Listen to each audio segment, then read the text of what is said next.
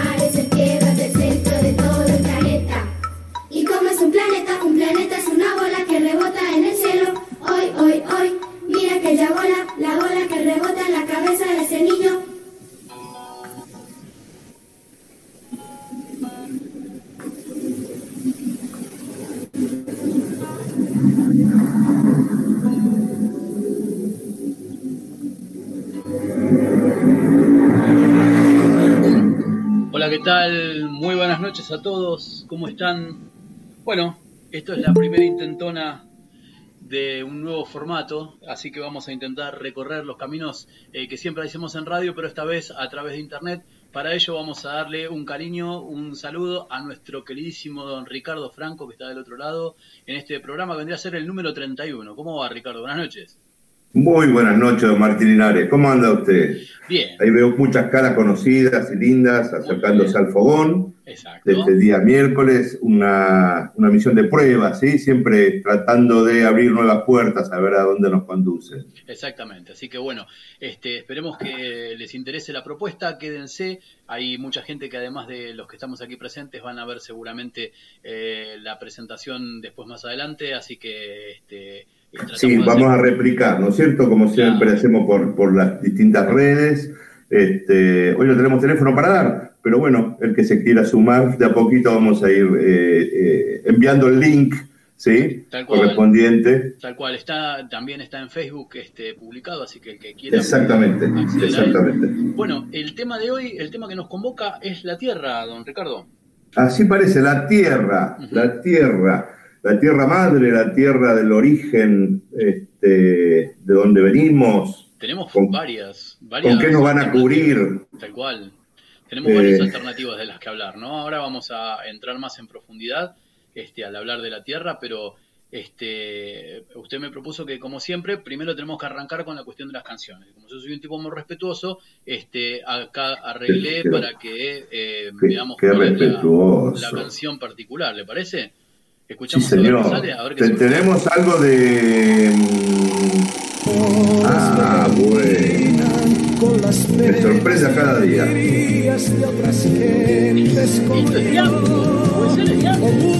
Puede ser el mundo, la tierra.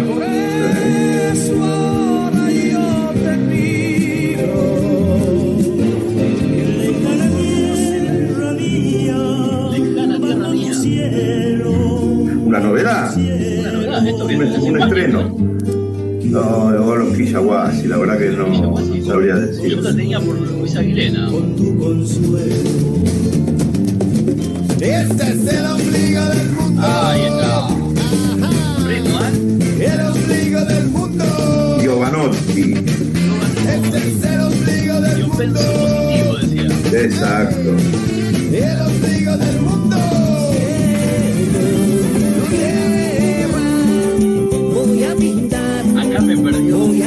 Un payaso cordobés.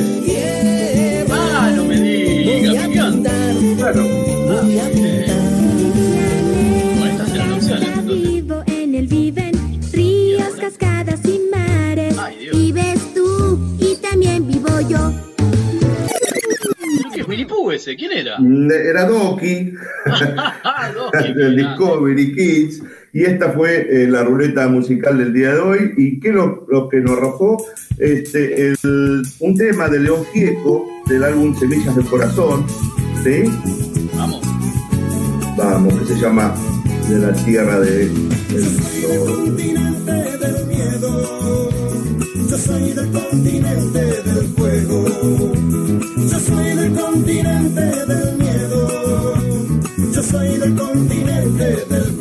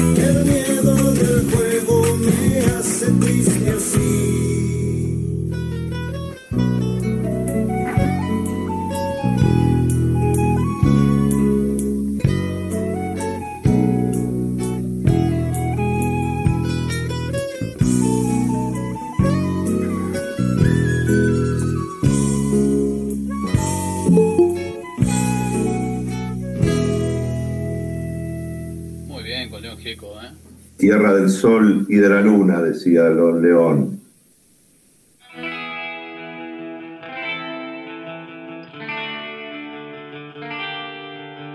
La lupa se posa en la creciente, luna que en el rigor de sus orillas forma un aura que deslumbra y encandila a todo aquel que en la noche siente candor de amor cuando la blonda brilla, ensimismada en tersura que aniquila.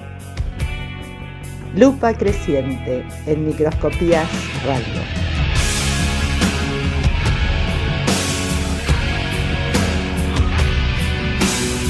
Bueno, muy bien. Esa era Lili Bianco contándonos la lupa. Y vamos a este, relajar un poquito porque empezamos con todo junto. Este, y es bueno contar que la, la condición particular de esta noche tiene que ver con que eh, el tema de la pandemia nos tocó de cerca esta vez. Eh, Sí. Es bueno decir que... ¿Quiere, eh, ¿quiere comentar un poquito, por favor, cómo, cómo es la, la dinámica, cómo está ahora el tema de InfoAmba y tal? Bueno, bárbaro. Eh, resulta ser que eh, la semana pasada decidimos no salir al aire porque teníamos una posibilidad, había un contacto estrecho este, que terminó confirmándose, bueno, y don Pepe Vázquez, que es el dueño de la emisora, eh, bueno, está contagiado de COVID, por suerte, Exacto. si bien tuvo un periodo medio fulero, este, por suerte pudo recuperarse muy bien, entonces ya, ya le han dado el alta. Este, y por lo que nos informa, este, ya una vez que se hayan renovado los protocolos, la semana próxima podemos estar volviendo a las instalaciones como, como lo hacíamos hasta ahora. Pero bueno, eh, no queríamos dejar pasar tanto tiempo sin jugar un rato, que este, espero que a ustedes les divierta tanto como a nosotros. Así es que, bueno, decidimos este formato este, para ir probando alternativas, ¿no es cierto? Nos quedaba muy lejos, ¿no? Se esperar otra semana más y ya la ansiedad por estar en contacto. Este, nada, precisábamos salir al aire a como de lugar. Exactamente. Y, y esta es una posibilidad bien válida. Me gustó la idea y todos se engancharon, así que vamos a, a intentar hacer un programa similar a los demás. Muy bien, me parece bárbaro. Y para eso usted suele traer, suele contar un poquito de cosas que tienen que ver con el tema del día, en este caso la tierra. ¿Hizo los Sí, señor. Franco? ¿Tiene los Más o tierra? menos, más o menos, más o menos. Pero le voy a contar algunas historias, algunos relatos, ¿sí? Que tengan que ver con la Tierra en distintos lugares del, del planeta. Bien. Eh, quiere que arranquemos con, con los griegos, ¿le parece bien? Siempre, con, siempre, siempre. con Gea, con la madre tierra, la gran va. diosa de los antiguos griegos. Muy bien, ¿sí? la redondita, Eh, vamos. exactamente, representaba la tierra, eh, era Gea, el nombre de, de esta diosa adorada como la madre universal. Eh, ella creó al universo y dio a luz a la primera raza de los dioses, los conocidos como titanes Ajá. y también a los primeros humanos. ¿sí?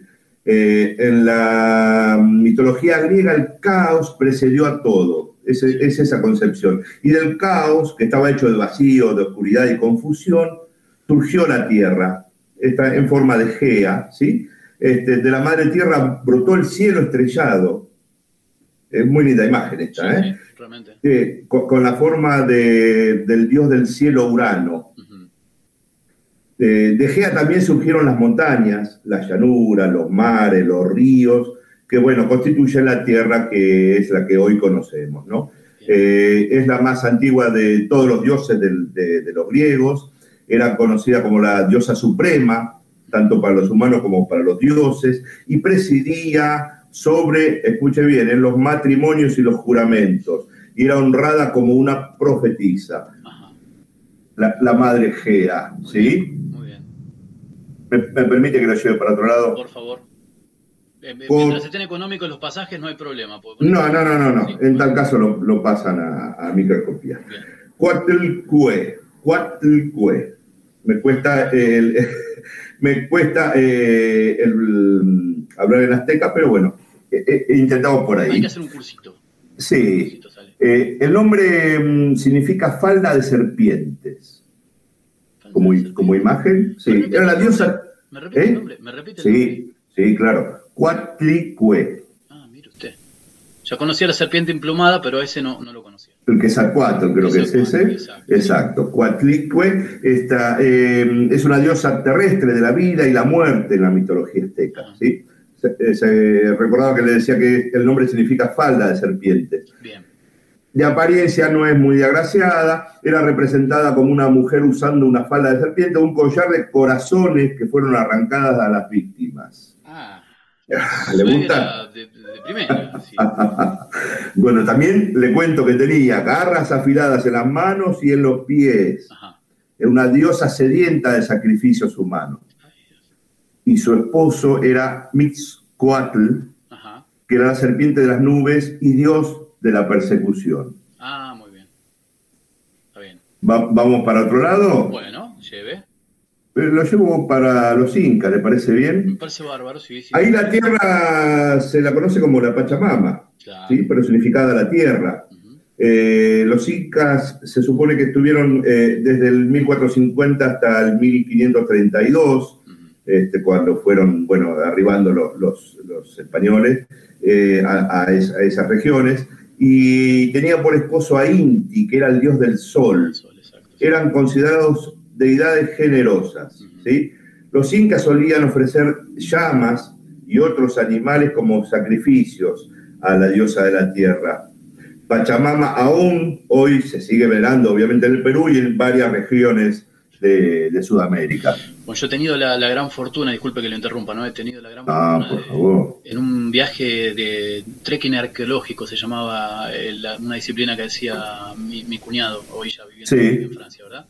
Eh, Sí. eh, fuimos, tuvimos la oportunidad de estar justamente en la fecha de que se le da de comer a la Pachamama, y eh, justamente en Tilcara, este, y es una es un momento hermoso realmente, ¿eh? es una de una solemnidad este, en Abrapampa, pues. este, de una solemnidad hermosa y bueno que digamos eh, eh, es una deidad que sigue teniendo una influencia directa en la vida de la gente hoy hoy día, como que más allá de haber aceptado de alguna forma el cristianismo sigue siendo muy muy fuerte.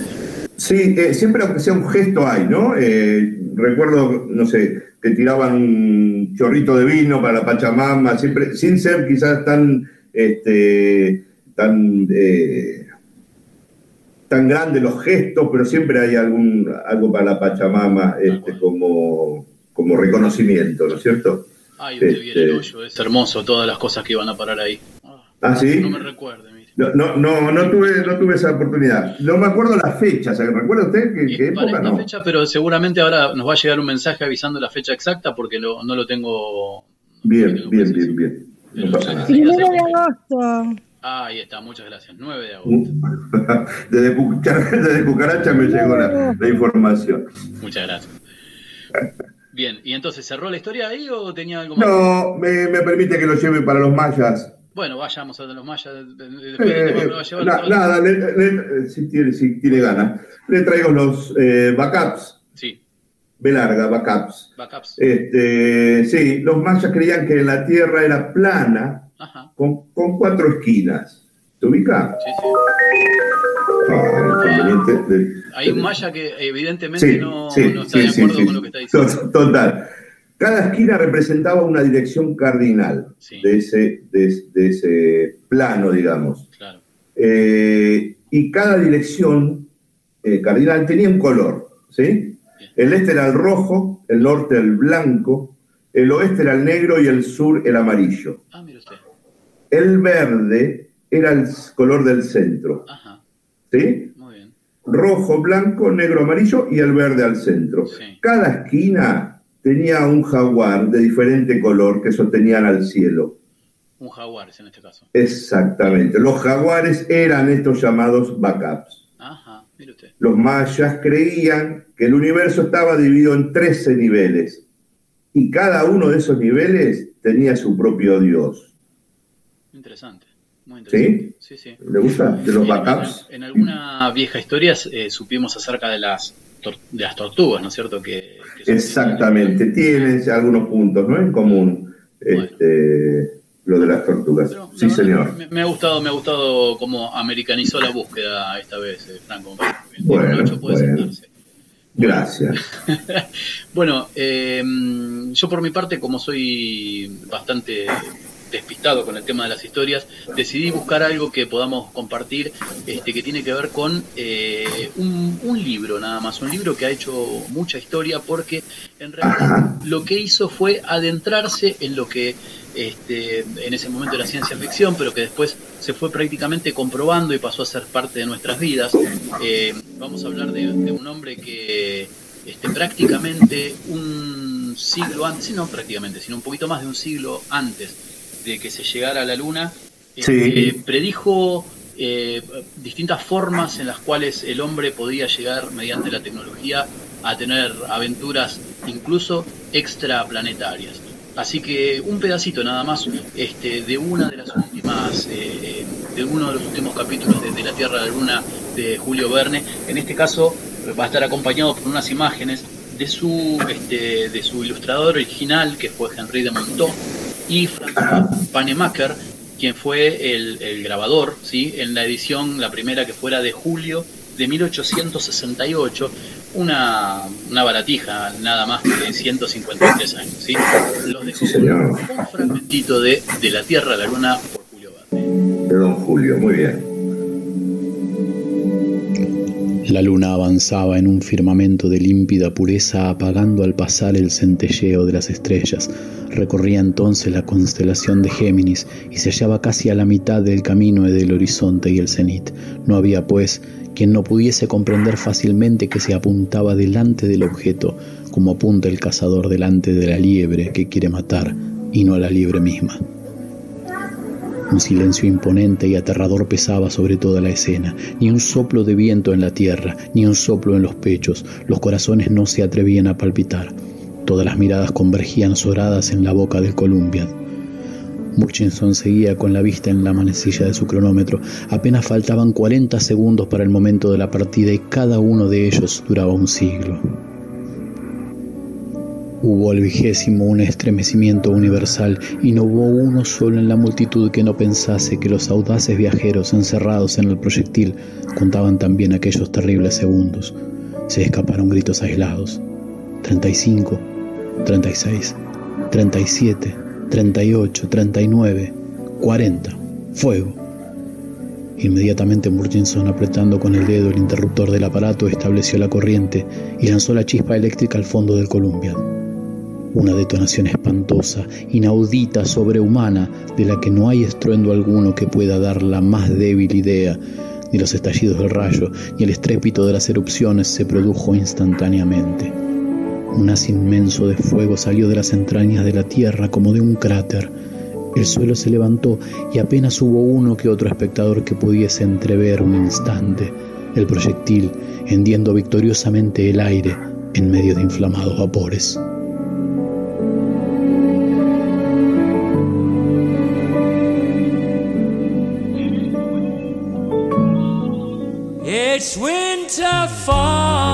Microscopías Radio. Red skies are gleaming. Microscopías Radio. Seagulls are flying over.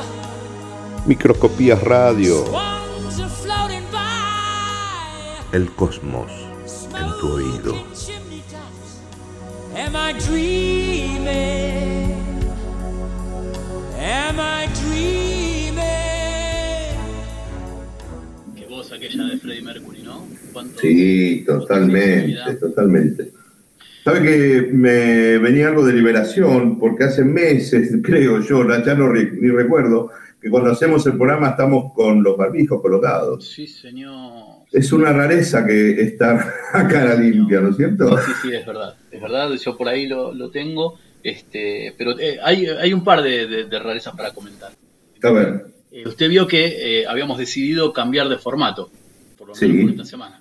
Bueno, Sí. este es el nuevo formato que ha, que ha llegado de regalo sí, para el Día del Padre, así que bueno, lo vamos a compartir seguramente en algún ya hay momento. merchandising, qué Ah, bueno, sí. qué en cualquier bueno. momento, en cualquier momento se empiezan a, Sale, a sale, disparar sale. las, las ventas.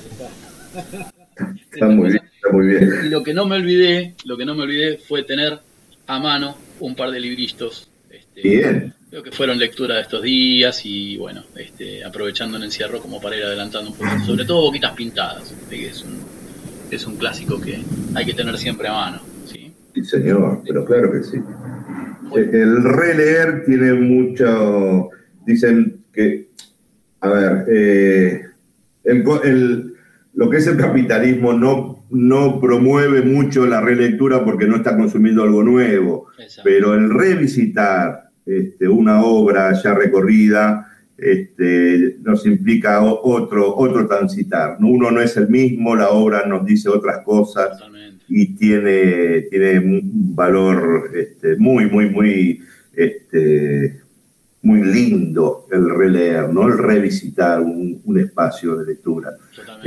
Y si lo pudo lograr en estos días, porque también Martín tuvo inconvenientes de, de reubicaciones este, preventivas, Totalmente. así que... Claro, bueno, es- eh, a, continuación de lo, de lo que contamos antes, eh, tiene que ver con que eh, se me pasó como en la mancha venenosa este, y pasé a ser yo el contacto estrecho y entonces estoy en casa de mi madre, mi madre está en mi casa y toda la familia separada, desperdigada, pero bueno, son cuestiones de tiempos y todo, todo vuelve a lugar en algún. Son días, son días, sí, Quería sí, sí, sí, eh, sí. mandarle un abrazo gigante a María Laura Castro. Eh, estuve hablando con ella y está con una estenosis severa. Así que, bueno, eh, pido disculpas porque pensaba estar presente hoy, pero tiene sus nanas, así que vamos a. Estaba, vamos a sí, sí, le mandamos un beso enorme, sí, seguro que se recupere pronto. Y después, si me permite, este, la Sí. pasada que este, te tenemos ahí a mano, Kelly, ¿eh? no nos olvidamos de vos, ¿eh? en un ratito vamos allá. Eh, también está Marcelo Sandón ahí al costadito esperando. Sí, este, todos ahí en la, ¿cómo era que se le llamaba? Este, ahí está. Ahí Este, está, ¿cómo era Marcelo. que se le llamaba en la gatera, ¿sí? En la gatera, claro, claro. claro. Bueno, déjeme contarle que también este, fue una semana brava eh, en, en- en cuanto a lo familiar. Eh, hace un tiempito tu- tuvimos la voz de mi suegro que nos estaba contando un poquito acerca señor. de, eh, bueno, eh, habló sobre el- la poesía en sus diversas formas, eh, todos, varios tipos literarios, incluso este, hubo algún coqueteo con lo que fuera el Martín Fierro y demás, pero quedó una partecita que no pudimos tocar en ese momento, este, que tiene que ver con el lunfardo visto desde eh, la óptica de la mujer, ¿sí? ya que no hay muchos, muchos representantes femeninos en cuanto a la, a la literatura lunfarda en Argentina, bueno, no sé en general, Así que este, también, este, y esto tiene que ver con que justamente tuvo que ser operado por una nana este, importante, también mi suegro estos días, y también estamos en la espera que, que se recupere. Va a Este, salir todo bien, va a Va a salir salir bien. todo bien, seguramente. Este, pudimos eh, obtener el pequeño extracto que nos había quedado este, sin pasar el otro día, así que si nos permiten, Bueno, traiga, compartan más. vamos a hablar un poquito sobre Nida Cuniverti. ¿La conoce una poetisa argentina? Bueno, un buen momento para saber un poquito de ella. Vamos. Por favor. Microscopías Radio. Contamos con vos.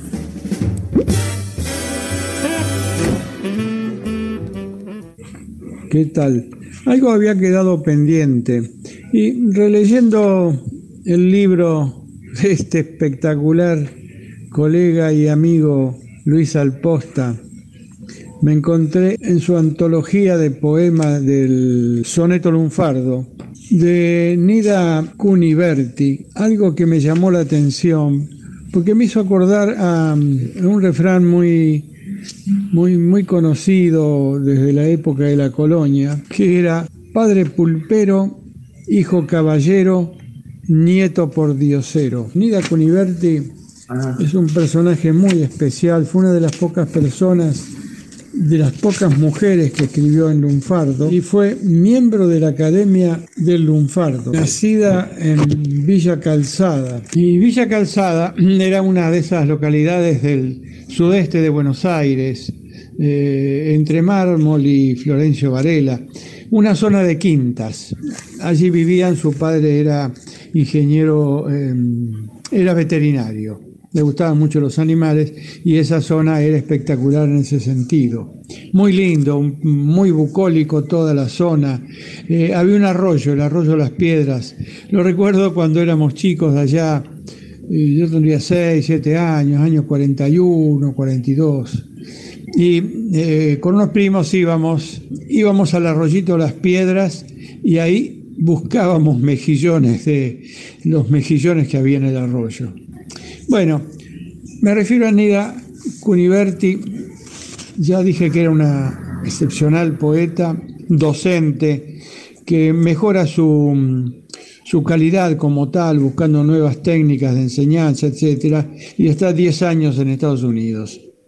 Y en releyendo el, el libro, como decía de Alposta, me encuentro este soneto que dice estanciero. Tenés la mosca bruta que dejaron tus viejos, un sastre que te viste para fotografía, cerebro de mosquito que se huele de lejos. Y una mina de lujo que te presta jerarquía. Admiras tu estructura en todos los espejos, pagás con vento grande la parodia de orgía, que te engrupís agiles que siguen tus consejos de cómo sonar guita y quedarse en la vía. La estancia donde el joven no conoció la fiaca, solo la ves de lejos porque el campo te seca, e ignorás si la leche la da el toro o la vaca. Avivate, pelandra, que no sos el primero que va permutando el caviar por buceca cuando hayas reventado el último ternero. me, me pareció excelente, por eso te la quería comentar.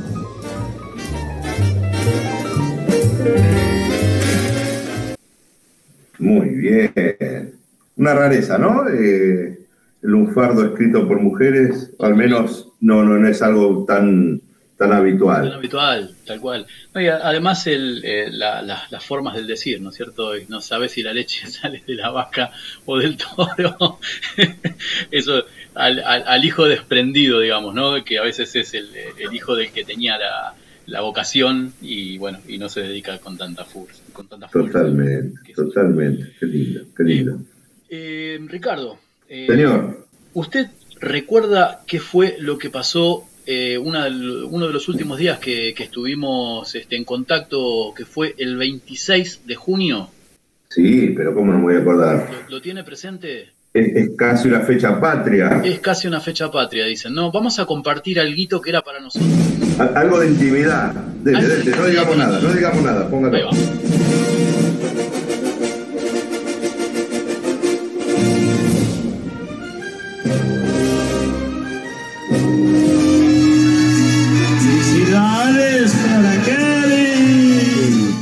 Compañera, muy feliz cumpleaños. Espero que tengas un día repleto de saludos, de festejos y de poesía.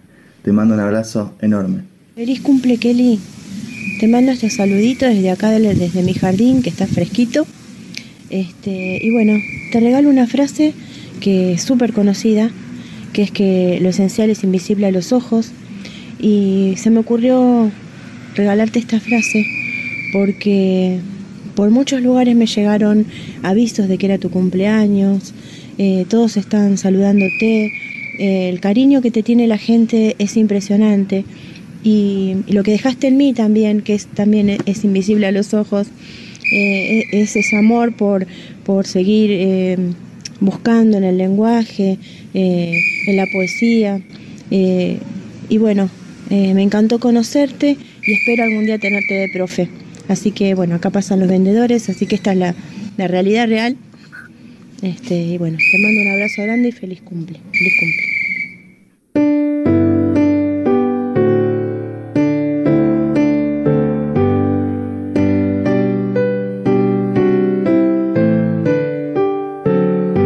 Hola Kelly, ¿cómo te va? Feliz cumpleaños. Eh, soy tu compañero Marcelo de Microscopias Radio y en este día tan especial te quería desear muchas felicidades acá con la biblioteca de fondo, como ves. Así que nada, te mando un besito grande y muchos cariños, ¿sí? Así que muchas felicidades. Pasero lindo, nos vemos. Pintura, pintura, pintura, pintura, poesía, música, danza, cultura, educación, madre, hija, dueña de saberes, de decires, de pensamiento, de sentimiento sin ella yo no soy nada. Un beso, Kelly, por siempre, Kelly, forever, con tus gloriosos años valientes y de entereza total. A vos sola se te ocurre cumplir años en pandemia, Kelly. Aunque ahora que lo pienso le pasó a todo el mundo, ¿no es cierto? Kelly, queridísima Kelly, primero te conocí como alumno, después como persona. Y ahora somos compañeros compinches en este proyecto radial. Es un placer tenerte cerca cada semana y compartir vivencias. Levanto mi copa, te deseo un muy feliz cumpleaños, que tengan el mejor de los días, de parte mía, de mi familia, de los micróscopos que estamos ahí pululando alrededor. Un gran abrazo y un gran beso. Salud. Hola Kelly, ¿cómo estás? Feliz cumpleaños, ojalá que estés pasando un hermoso día. Bueno, te queremos saludar, eh, te quería decir que para nosotros significa un faro, eh, un lugar de orientación para saber este, por dónde hay que moverse. Estamos muy felices realmente de contar con vos eh, y de estas charlas que te mantenemos todas las semanas, que nos enriquecen muchísimo, nos hacen este, siempre quedarnos con algo más. Así que bueno, este, ojalá que prontito eh, se pueda dar que compartamos todos una mesa, unas copas y brindemos por, este proyecto y por tantas cosas que nos acerca a la literatura y, los quehaceres nuestros y estos disfrutes. Así que bueno, nada, nada más que eso, saludarte, que estés muy bien y gracias por hacer tanto y siempre seguir haciendo, siempre seguir haciendo, siempre seguir haciendo. Un abrazo.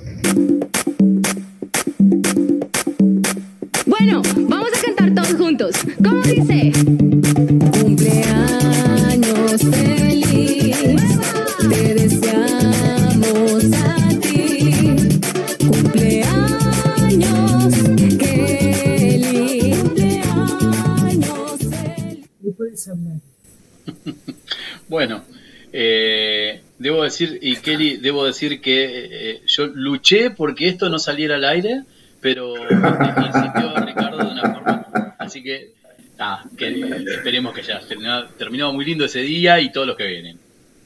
¿Cómo estás? Bueno, parece que sigo cumpliendo. y que eso de seguir cumpliendo tiene una razón de ser, que es la felicidad de estar todos juntos. Y eso que dijiste, Ricardo, primero fui tu profesora, después persona, y ahora con pinches, es lo que hace que realice el sueño de mi vida. El sueño de mi vida desde muy chica. Era que lo que a mí me dan no es mío. La vida, los seres, los amigos, la familia, todo lo que nos hace seguir viviendo no me pertenece. Entonces, este es el significado que ustedes me hacen realmente sentir que es cada vez más permanente dentro de mí. Somos aquella TEA, todos, que tenemos que seguir pasando de mano en mano. Y la primera es pasar por nosotros mismos. Ser gratos a la vida es ser gratos a nosotros. Y eso entraña el sentido de la ética, de la sensibilidad, de eso que se llama valores. Entonces, respecto de eso, me tengo que remontar a mi niñez, últimamente cada vez más. Dicen que es lógico, con el correr de los años. Y tiene que ver con el tema. Cuando a mi papá, que era en mucho mi mentor, y en otro mi principio de rebeldía para decirle a todo que no. Y rescato algunos valores y a otros les sigo diciendo que no. Y el decir que no, el camino de aprender a pensar por mí misma, aún equivocándome, para poder aprender a salir del error. Hizo que respecto del tema de hoy, día le preguntara, papi, ¿por qué? Tierra es lo que vos me decís cuando estoy en el jardín, mm, que la revuelva y, ponga ahí una plantita para que crezca. ¿Y por qué? Esto que llamamos planeta, que estoy aprendiendo a, a darme cuenta de qué cosa es, se llama Tierra y tiene mayúsculas. Mejor dicho, una mayúscula fundamental, la que empieza el nombre. Me acuerdo de esto, que fue más de una vez. Y me dijo, ya que a vos te enseñaron que hubo un tal Cristóforo Colombo que lo rebautizaron con el nombre de Cristóbal Colón, salió con unos barquitos que se llamaban carabelas. Y empezaron a navegar. Y llegaron a un lugar y vieron algo raro. Y le pregunta al que estaba arriba del palo mayor del buque o de la carabela, que era el carajo. Y entonces dice, ¿qué pasa? ¿Qué es eso que ves? Y veo tierra. Y Colón le responde, pásale el plumero.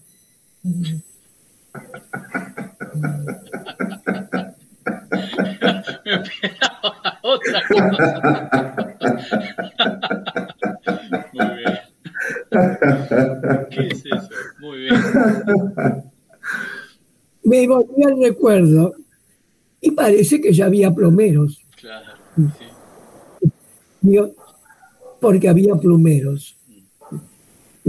Había plomeros porque le dije a mi papá y ya se usaba ese término. Plomero de plomo, papá sos un plomo. Y a mí me empezó a gustar el juego, juego con el lenguaje. Y pasado un tiempo me vino esto. Digo, yo no me reí en su momento, pero ustedes parece que sí, porque me dio bronca que no me contestara lo que yo buscaba. Así que no tenía yo en esa época sentido del humor. No crean que hoy lo tengo mucho. A veces no puedo tenerlo. Entonces empecé a buscar por qué es Tierra en nombre de nuestro planeta y con mayúscula. Y gracias, Ro- Ricardo, me encontré con Gea. Ah, muy bien. Y ahí nació mi amor por los griegos. Y siguieron pasando los años. Y empecé a ver los distintos puntos de vista, teóricos, académicos o no, o disfrazados de académicos, porque a veces el academicismo es un gran disfraz de, de lo que no lo es, de lo que no es. Entonces dije, empezó, ah, de los cuatro elementos de la naturaleza. Gea, tierra, diosa, es el inicial, el esencial, el primordial, el generador de todo. Y otros dijeron, no, incluso los presocráticos se empezaron a pelear por el aire, por el fuego y por el agua. Y qué casualidad. Hace dos semanas el- que yo no pude estar, el tema fue el agua. Y yo dije, hoy tampoco es casual que ahora es tierra.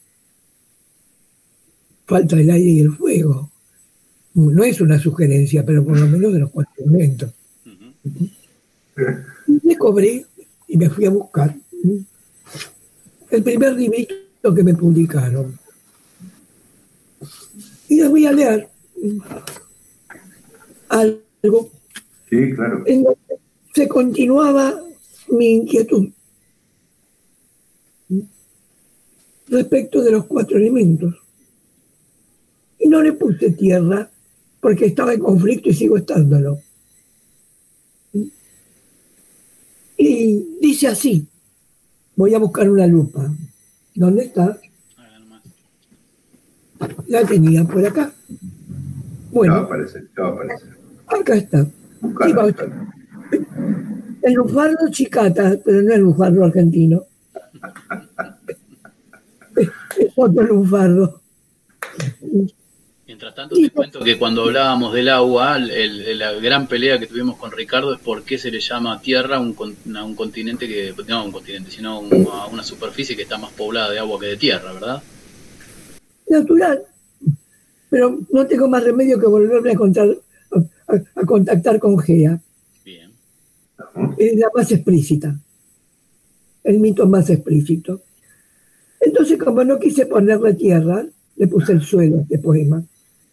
Que dice así.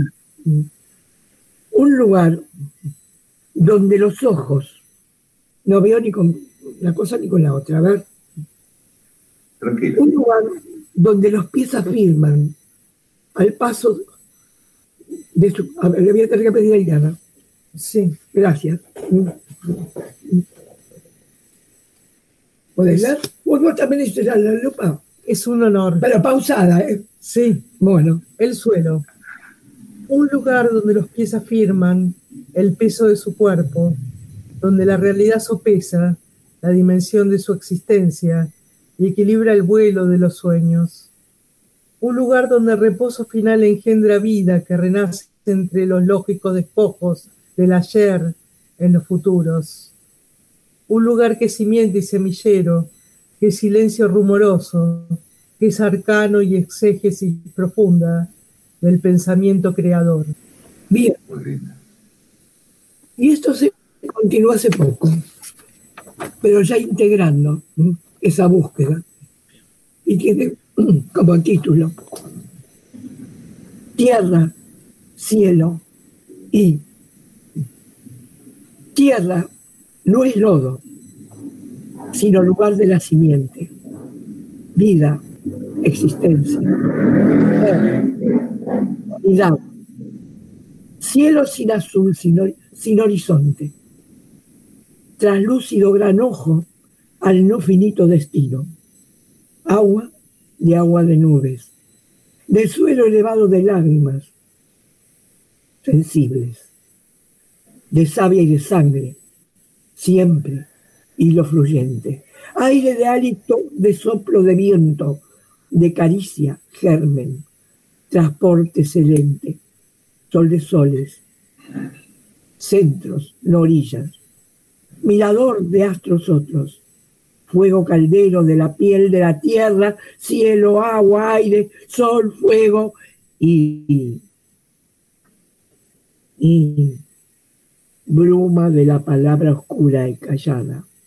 No dice, no cuenta, no. Tierra por sobre todo, tierra. Fíjense, Muy linda, muy linda.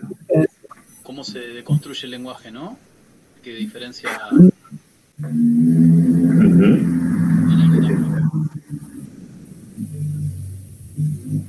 pero la desconstrucción del lenguaje, si no exige en sí mismo, pero no con una exigencia fría, sino una muy profunda, la reconstrucción para poder seguir caminando.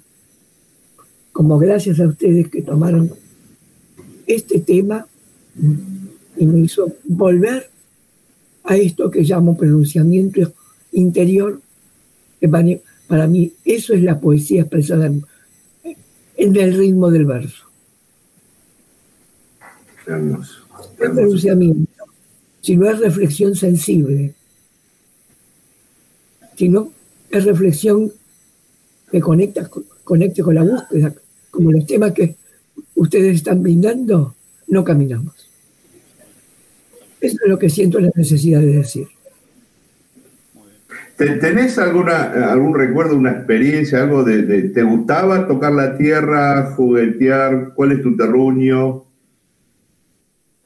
Qué buen- buena pregunta. Le tengo tanto respeto que como desde chica y la conciencia lo tengo des- no- desde hace no mucho, estamos, el miedo, y es miedo, porque siempre hay que agregarle agua y no conozco la medida para que no se convierta en lodo el mismo elemento. Que esa conciencia hace que amo, que ame tanto lo que va a la tierra y no me animo a tocar aquello con mis manos para que no sea lodo. No pude aprenderlo. Hermoso.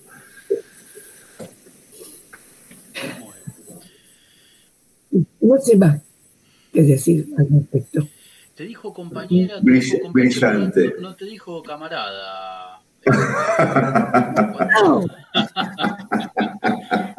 Y voy a estar más, más difónica que antes.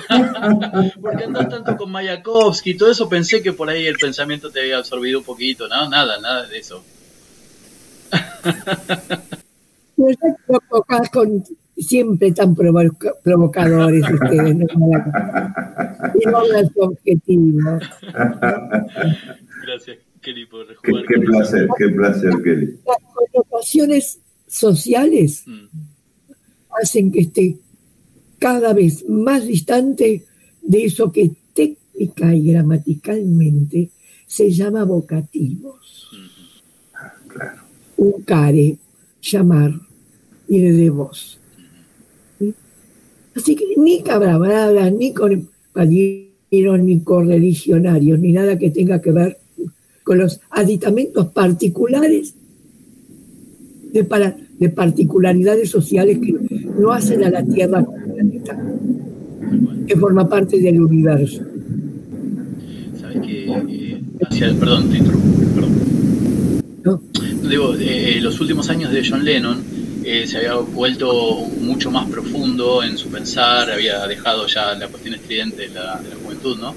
Y eh, había llegado a comprender que en realidad eh, la única búsqueda que él perseguía era el fin de los sismos, ¿sí? Este, dejar de etiquetarse detrás de alguna figura, ¿no? Por supuesto. Por eso la palabra ideología no va conmigo. La recuperación, gracias griegos otra vez, de la palabra idea. Gracias Platón, que tan mal se entendió el mito de la caverna. La teoría de las ideas.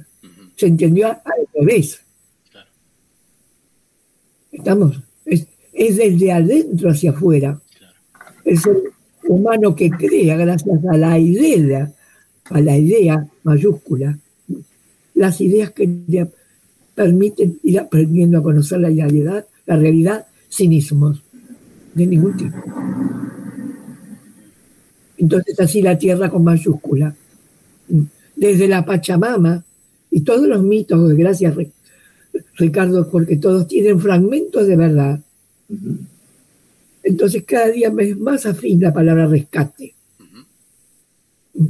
No es el todo, sino es el rescate de cada uno que van constituyendo el tono, que es el universo. Verso sobre el uni. Me quedo Nada, nada, nada. Seguimos, seguimos con el programa. Sigamos, sigamos, sigamos. Este, Muchas gracias. Gracias. Gracias. Te quedas un ratito vos, más. a Vamos vos. a hablar en un ratito con Marcelo. Eh, tenemos Sí. otras voces para escuchar también. Sí, señor. Y, y vamos a ir también a, a una de mis, eh, mis secciones favoritas, si, si a usted le parece, porque tengo ganas de que me supuesto, cuente por qué es lo que dicen en otros idiomas, ¿sí? A ver. Sí, señor. Vamos para ahí. Porque toda obra de teatro primero fue guion y toda película antes fue libreto, quizás novela, toda canción antes fue poema. A partir de ahora queremos hacer foco en ese poema, previo a la canción. Con ustedes, letra y música. Todas las cosas música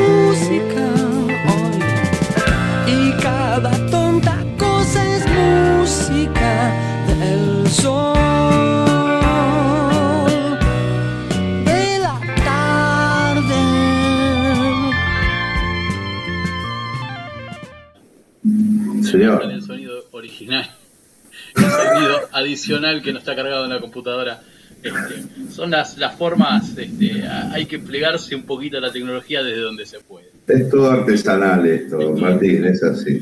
Es así. Este, Bueno, ahí había estamos- un saludito para, para Kelly, ¿eh? Eh, EP16 Almafuerte, que no conozco el nombre. Es Claudia, es Claudia, mi señora. Está con, con lo del colegio, en la escuela 16. Muy bien. Bueno, usted nos trajo, nos va a traer un poquito de, de De poesía. Irlanda, ¿le parece bien que traigamos una banda irlandesa Irlandesa, sí.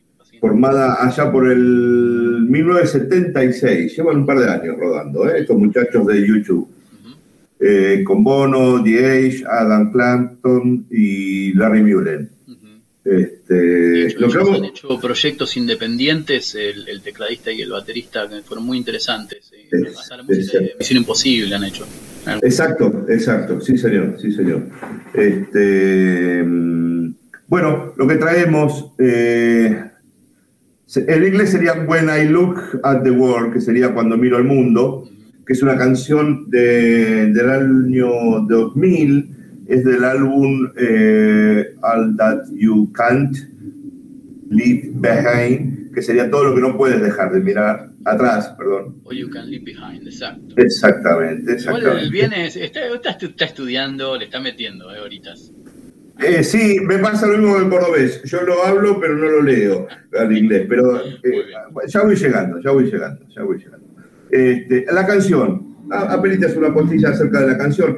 Trata acerca de la fe de una persona que se ve afectada por una tragedia.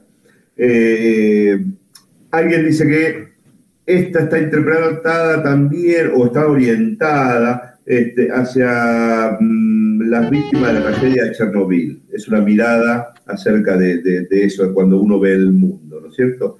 Este, pero si le parece bien, recorremos un poquito lo esencial de la- del poema, que fue canción, y después eh, tengo entendido que vamos a desembocar en la canción con imágenes, ¿verdad? Cuando miro el mundo. Cuando miras al mundo, ¿qué es lo que ves? La gente encuentra todo tipo de cosas que lo ponen de rodillas. Veo una expresión tan clara y real que cambia la atmósfera cuando entras en la habitación. Así que intento ser como tú. Intento sentirme como te sientes tú. Pero sin ti no tiene sentido. No puedo ver lo que tú ves cuando miro al mundo. No puedo esperar más. No puedo esperar hasta ser más fuerte. No puedo esperar más para ver lo que tú ves cuando miro al mundo.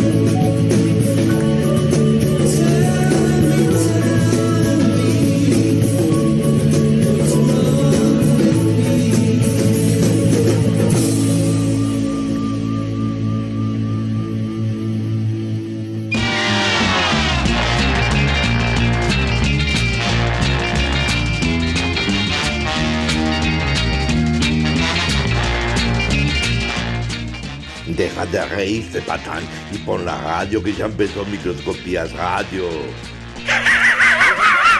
the is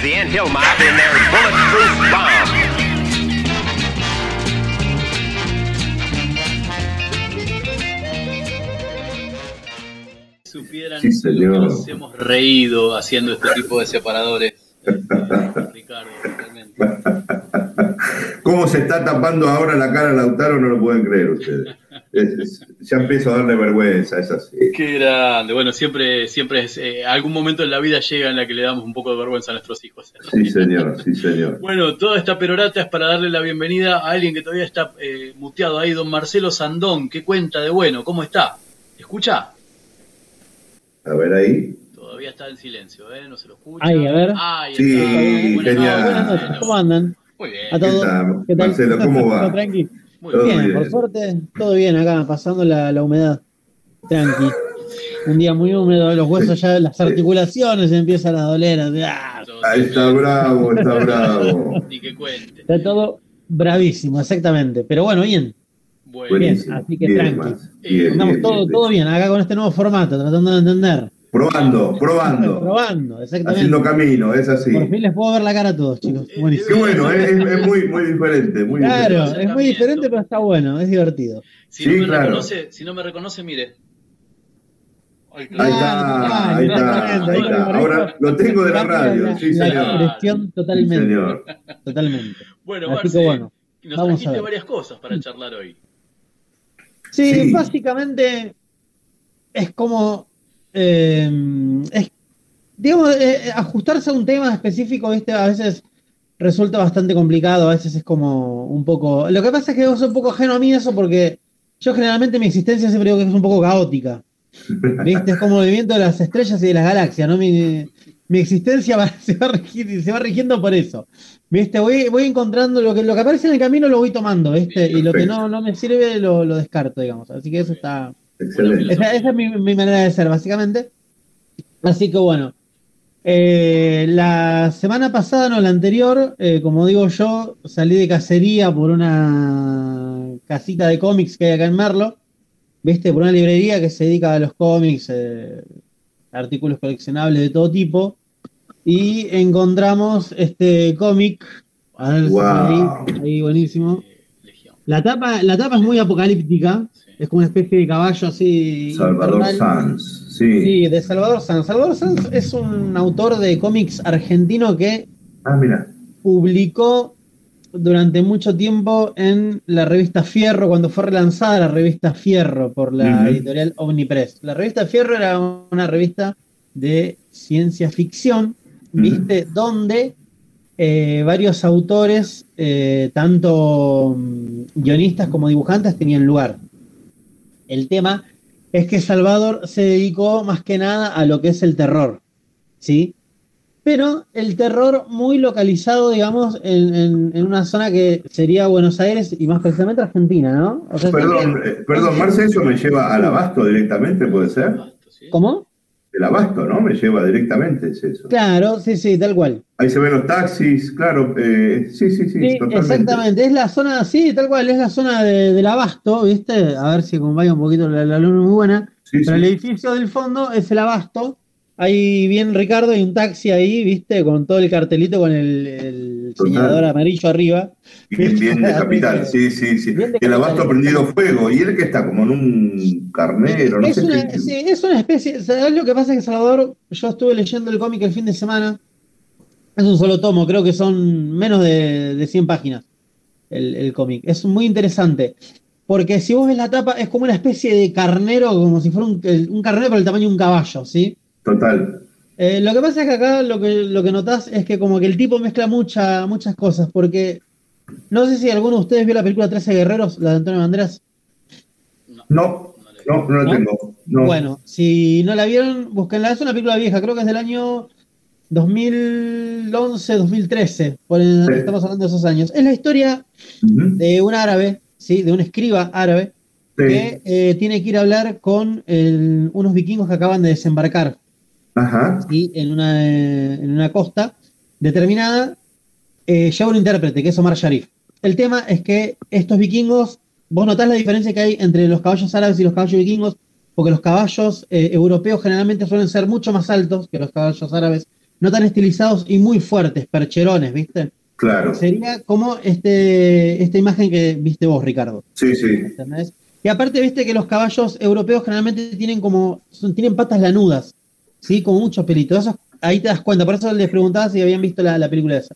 Porque el caballo del árabe, generalmente el caballo árabe, suele ser un poco más bajo, suele ser eh, no tan eh, morrudo, digamos, no tan musculoso, y con una fisonomía mucho más agilizada, porque justamente son caballos criados para eso. Y aparte lo bueno que tienen los árabes es que el linaje de los caballos árabes se puede remontar a miles de años atrás.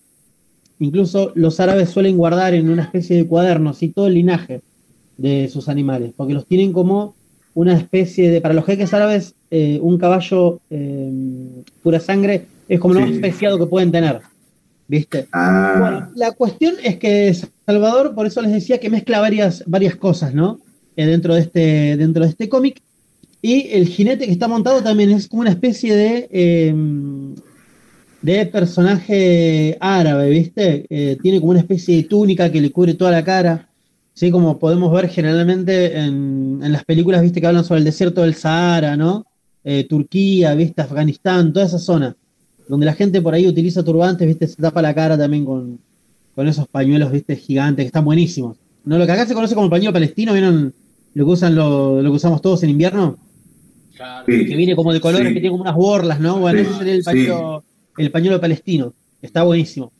Bueno, la cuestión es que Salvador se dedica generalmente a lo que es terror. Eh, está muy influenciado también por el, el cine japonés, por el cine japonés y el manga japonés de los kaiju. Los kaijus en Japón, la palabra kaiju significa monstruo. Los monstruos, eh, tipo lo que es Godzilla, ¿no? De ese tipo. Exactamente, Godzilla es un kaiju, King Kong también sería una especie de kaiju, ¿sí? Mutado. O si vieron la película Gigantes del Pacífico, donde se abre la brecha en el Océano Pacífico justamente y empiezan a emerger todos los, los monstruos, bueno, eso sería un kaiju. La cuestión es que eh, la parte de atrás del, del cómic, ahí Ajá. pueden tener como una breve introducción, ¿sí? Y dice, eh, existe una melodía que nunca debió ser inventada, un color que nunca debió ser visto y una forma que nunca debimos conocer. Algo como muy tétrico. Pero los tres descubrimientos han sido hechos en la ciudad y ya no hay vuelta atrás. La entrada ha sido abierta. El tema es que cuando vos te metes adentro del cómic, descubrís que hay un chico que toca la guitarra en una bandita, ¿sí? De heavy metal. Sí. Eh, una artista plástica que descubre un color, ¿sí? Totalmente desconocido, es la primera vez que, que se habla de ese color. ¿Viste? Llama mucho la atención. Y una forma que nunca debimos conocer.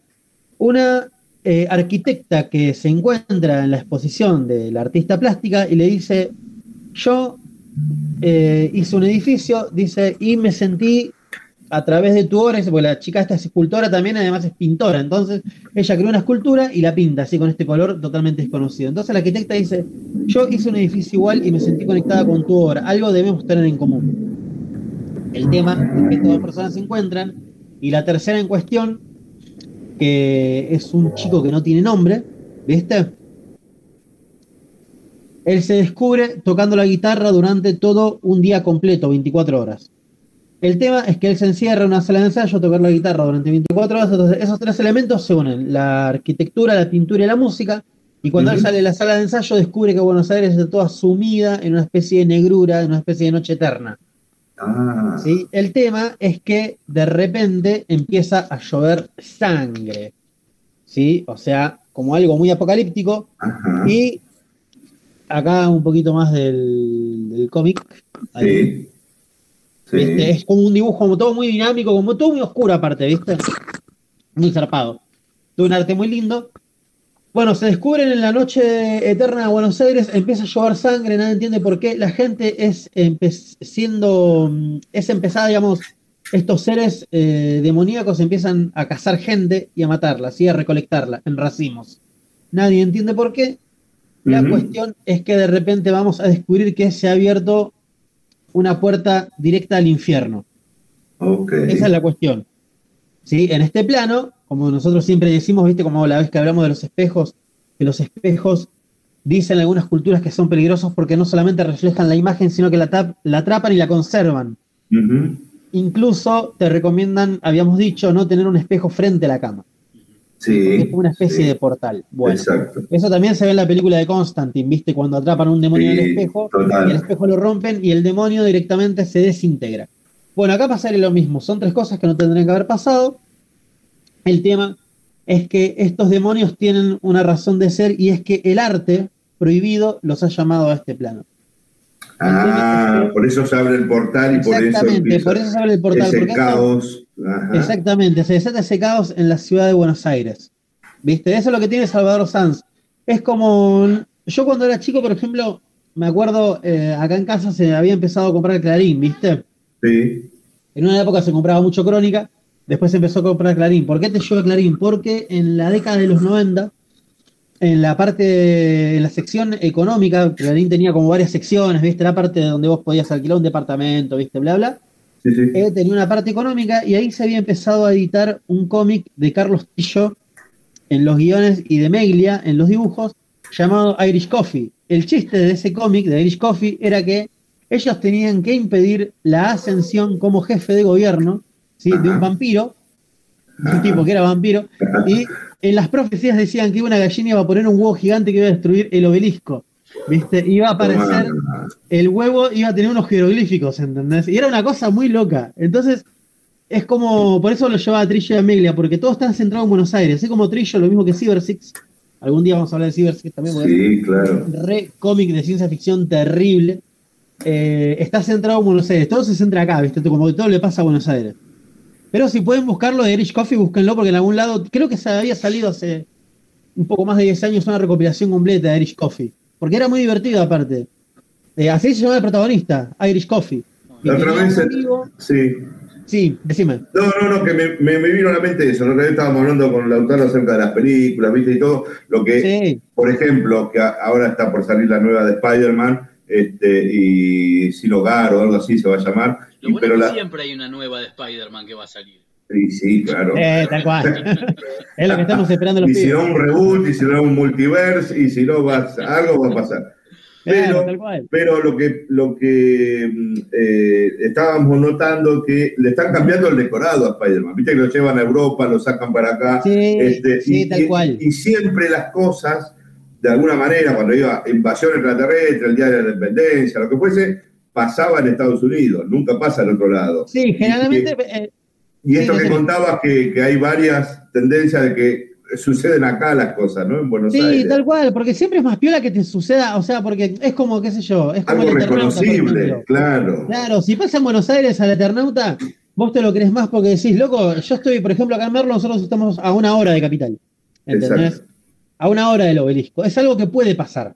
Sobre todo, bueno, yo les contaba a ustedes, yo me acordaba mucho de eso durante la nevada del 2007. Era algo que podía pasar y pasó, ¿entendés? Yo nunca lo había visto. Había registros de una nevada en Buenos Aires hace 50 años atrás. Cuando en el 2007 yo tenía 20 y pico de años y la vi, era terrible eso, porque dije, mirá lo que, mirá lo que es. O sea, yo ya había leído El Eternauta. Yo ya sabía de Osterheld. Y dije, Claro. es como una especie de cosa apocalíptica, porque me acuerdo que todo el mundo se preguntaba lo mismo, nos mandaba un mensaje diciendo, che, ¿estás viendo nevar? ¿Qué, está pasando? Claro. Claro, ¿qué está pasando? ¿Viste? Y hasta que alguno tiró tipo, che, loco, no sé la cosa que. Fíjense, porque si ven pasando un monstruo gigante de proporciones mastodónticas, o sea, ¿entendés? Es porque es una invasión extraterrestre. Bueno, eso no pasó. Total. Igualmente, cuestión a mí es me que- encantó cómo quedó la maqueta de la cancha de River, ¿eh? Yo le, le cuento ya que vamos a ese lado. Sí, tal cual. Aparte, vos, como ya te digo, el terror cuando sucede, digamos, en una, en una ciudad donde vos so- jugás de local, es más piola porque es más creíble. A mí me La pasó, ¿sabés lo que me pasó? Eh, eh, esa sensación que a mí me, me- hasta hoy lo recuerdo, eh, fue como un informe sobre ciego de Ernesto Sábato. Era, eh, todo pasa acá, ¿viste? O sea, cuando en el Claro. subte, vos decís en Luna Park, ¿viste? Está pasando eh, esta, esta logia, eh, eh, esta, Sí, tal cual. Vos sabés este, que incluso. esa sensación, ¿no? De que hay algo oculto acá entre medio de nosotros. Sí, tal cual. Incluso ustedes, no sé si alguno de ustedes vio, creo que la película se llama Moebius. Es una película Sí, argentina, sí, la que transcurre en el subte, Exacto. Que justamente Creo que está en la- es, es el aro de Moebius, ¿no? Que es, eh, en la línea. Sí, tal cual. Bueno, Claro. viste que es como una especie de viaje eterno, ¿viste? Donde se conjuga mucho la, el tema de la metafísica. O sea, esa película, cuando yo tenía, creo que el- la vi a los 15 años por ISAT, me voló la cabeza. Son cosas que, ese tipo de cosas, ese tipo de estímulo cuando te llega de muy joven, te va marcando, ¿viste? El camino, ¿entendés? Total, total. Y vos a Moebius eh, también vos decías, bueno, me puedo meter en un subte y es algo que crees porque te puede llegar a pasar. Sí, sí. ¿Viste? No sé si les pasó una vez que se pasaron de la parada cuando se quedaron dormidos en el tren o en el colectivo, te pasás de la parada y ¿cuál es la primera sensación? Decís, no sé dónde estoy, me perdí, tengo miedo. ¿Entendés? Es como que entras en pánico hasta que decís, no, para, chabón, porque veo un taxi, listo, es, es Buenos- esto es Buenos Aires, ¿entendés? no estoy tan lejos de casa, o sea, la gente habla mi idioma alrededor, me puedo hallar.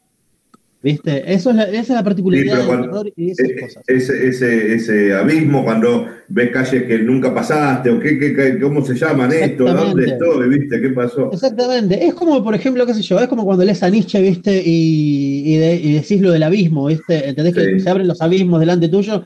Y en realidad el peor abi- abismo es el que vos tenés delante, no el que por ahí se abre delante tuyo cuando hay un terremoto y se abre una grieta, vos decís, bueno, se abrió la tierra, listo, no pasa nada. Después las placas se vuelven a calmar, se vuelve a cerrar.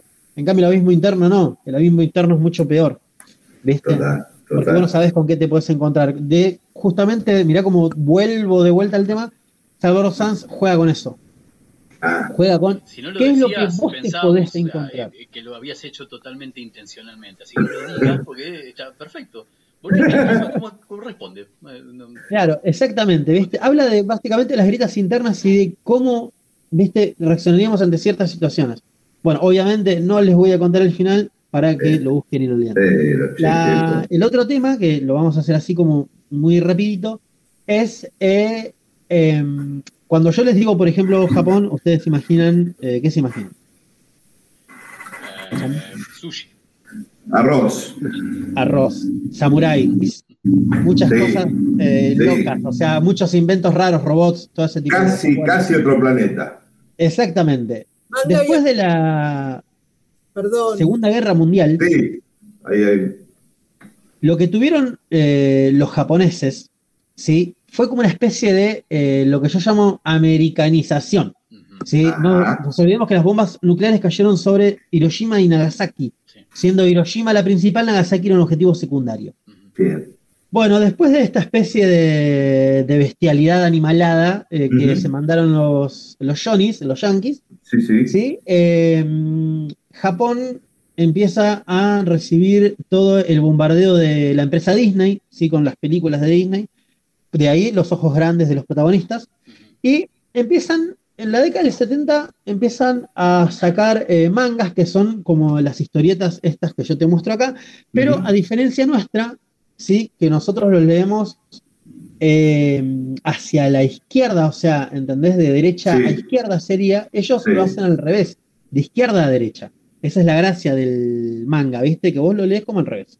Exacto. ¿Sí? Entonces empezaron a escribir muchos mangas y sacaron muchos animes en la década del 80 con situaciones apocalípticas. ¿sí? Algo pasaba en la Tierra, había un holocausto nuclear y a partir de ahí se desarrollaba una historia. Esta especie de, eh, de apocalipsis nos lleva a una serie llamada Hokuto no Ken, a un manga, ¿sí? que en castellano significaría El puño de la estrella del norte. ¿sí? En los años 1900 y pico, te podría decir, si querés 99, Ajá. ocurre la Tercera Guerra Mundial. La Tierra es devastada ¿sí? por los bombardeos nucleares, pero hay eh, algunas eh, personas que son las que se eh, ocultan bajo tierra, que son las que sobreviven. Cuando pasa la- los niveles de radiación bajan, esta gente sale, pero el tema es que algunos han sido mutados por la radiación. Nuestro protagonista se llama Kenshiro, Ken para los amigos. El tipo es como una especie de artista marcial, ¿sí? Que el estilo de pelea de él es el de la estrella del norte, ¿sí? Su estilo de pelea se basa en eso.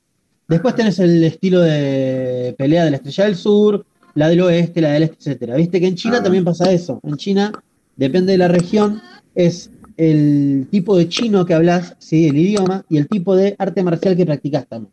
No todos los estilos se parecen. Esto es muy Claro. importante. Claro. Bueno, la cuestión es que Kenshiro es pacifista, a pesar de saber artes marciales, el tipo es un pacifista. Tiene a su novia llamada Julia, ellos tienen una especie de semillas que han guardado después del holocausto y planean eh, eh, repoblar la tierra. ¿Sí? Planean plantar semillas y que la gente pueda volver a comer, ¿viste? Y a tomar agua en lo más piola, digamos. No volver a, eh, ¿cómo sería? Eh, reanimar el círculo de la vida, ¿sí? Volverlo a activar, eh, activar el círculo de la vida. Ahí me Estos, estos sobrevivientes son como tipo hombres topo, ¿no? Estaban bajo tierra, salen Exactamente. Sí, han sobrevivido, y se han ocultado, han sobrevivido, siguen conservando su, su humanidad. a, a repatriar la, la- la- la Claro. corteza terrestre, algo por el estilo. Exacta- exactamente. Pero, ¿qué tienen? ¿Mutaciones? ¿Tienen algún tipo de No, algo? no, el- son, eh, les da como poderes, ¿entendés? Básicamente, la radiación les ha dado poderes. Entonces, depende del estilo de karate que vos practicás, es el estilo de poder que también tenés.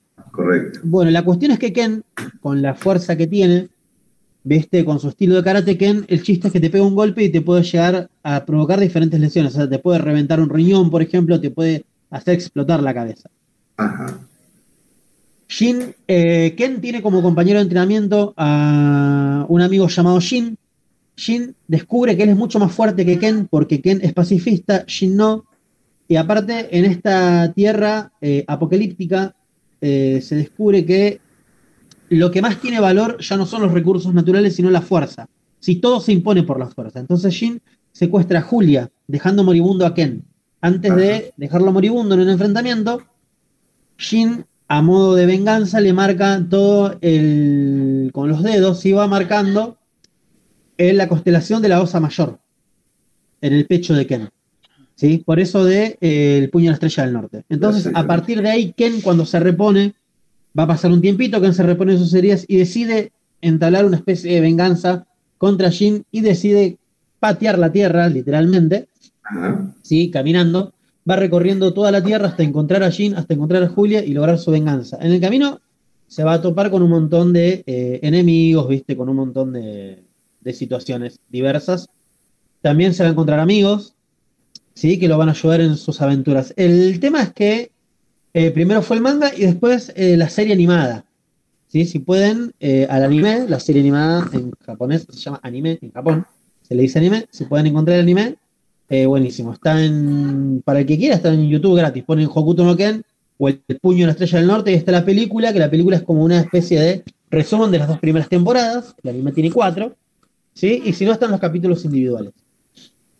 Pero hablando, como estaban hoy ustedes, del tema de la Tierra, ¿viste? Ahí tenés dos ejemplos de cómo, depende de lo que vos hagas, ¿viste? Es como, digamos, lo que le va a pasar a la Tierra. O sea, acá en Argentina, los tipos hacen cosas que no tienen que hacer y abren un portal al infierno, y en Japón no. En Japón hay una- un holocausto nuclear, ¿viste? Y al bueno. salís aprendiendo karate, claro, y eh, entablando venganzas, muy al estilo Mad Max. Mira, Total, ¿se, se habla en algún momento de los ibakuyas en ese tipo de, de ficciones? Porque los ibakuyas son justamente lo- las personas que fueron impactadas por la radiación y que eh, desarrollaron de- distintos tipos de, de formaciones, eh, no solamente físicas, ¿no? Por- por eso Sí, tal cual.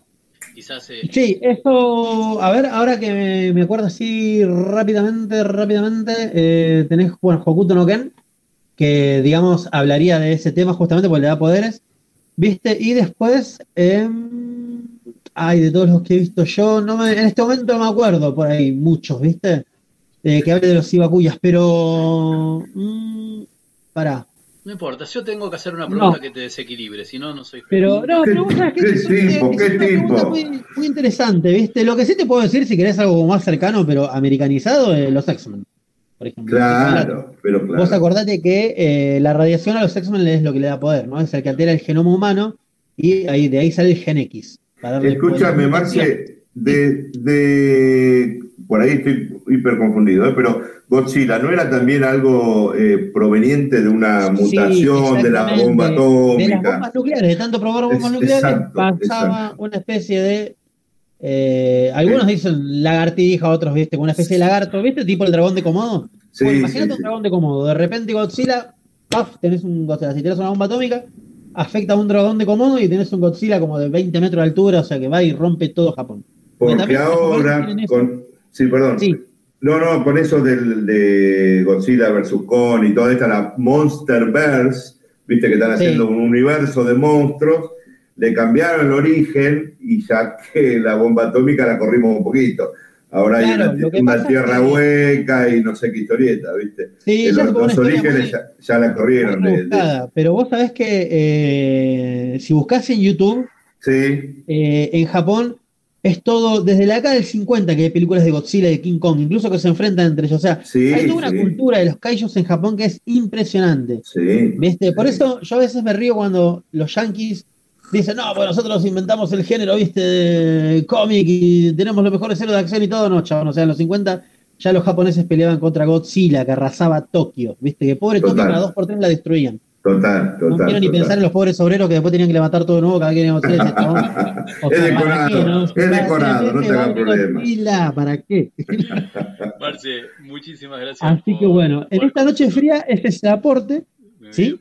Y muchas gracias, como siempre, por la oportunidad. Ah, es un Por gustazo, favor, es un gustazo, un Gracias gustazo. por quedarse eh, ambos Exacto, exacto. hasta, hasta el final para seguir jugando con esto.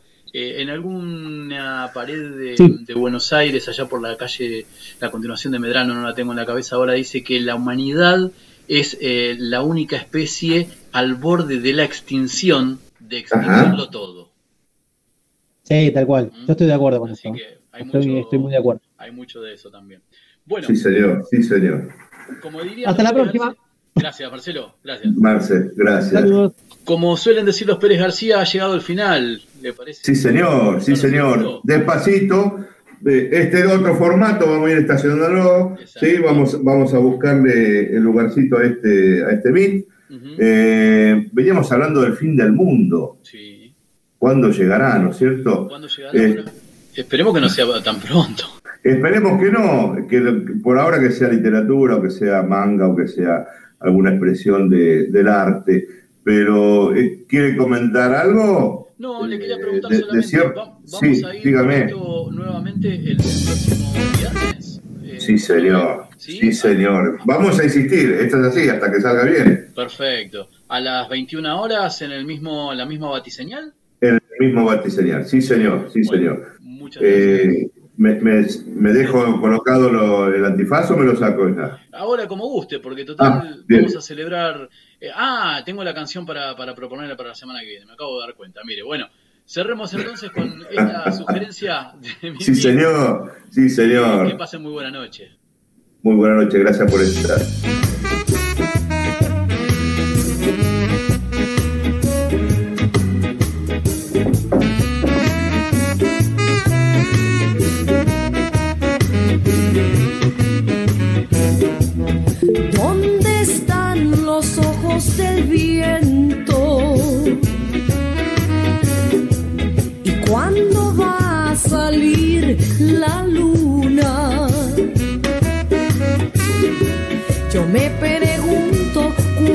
Va a llegar. El acertijo es cuándo llegará, cuándo llegará el fin del mundo.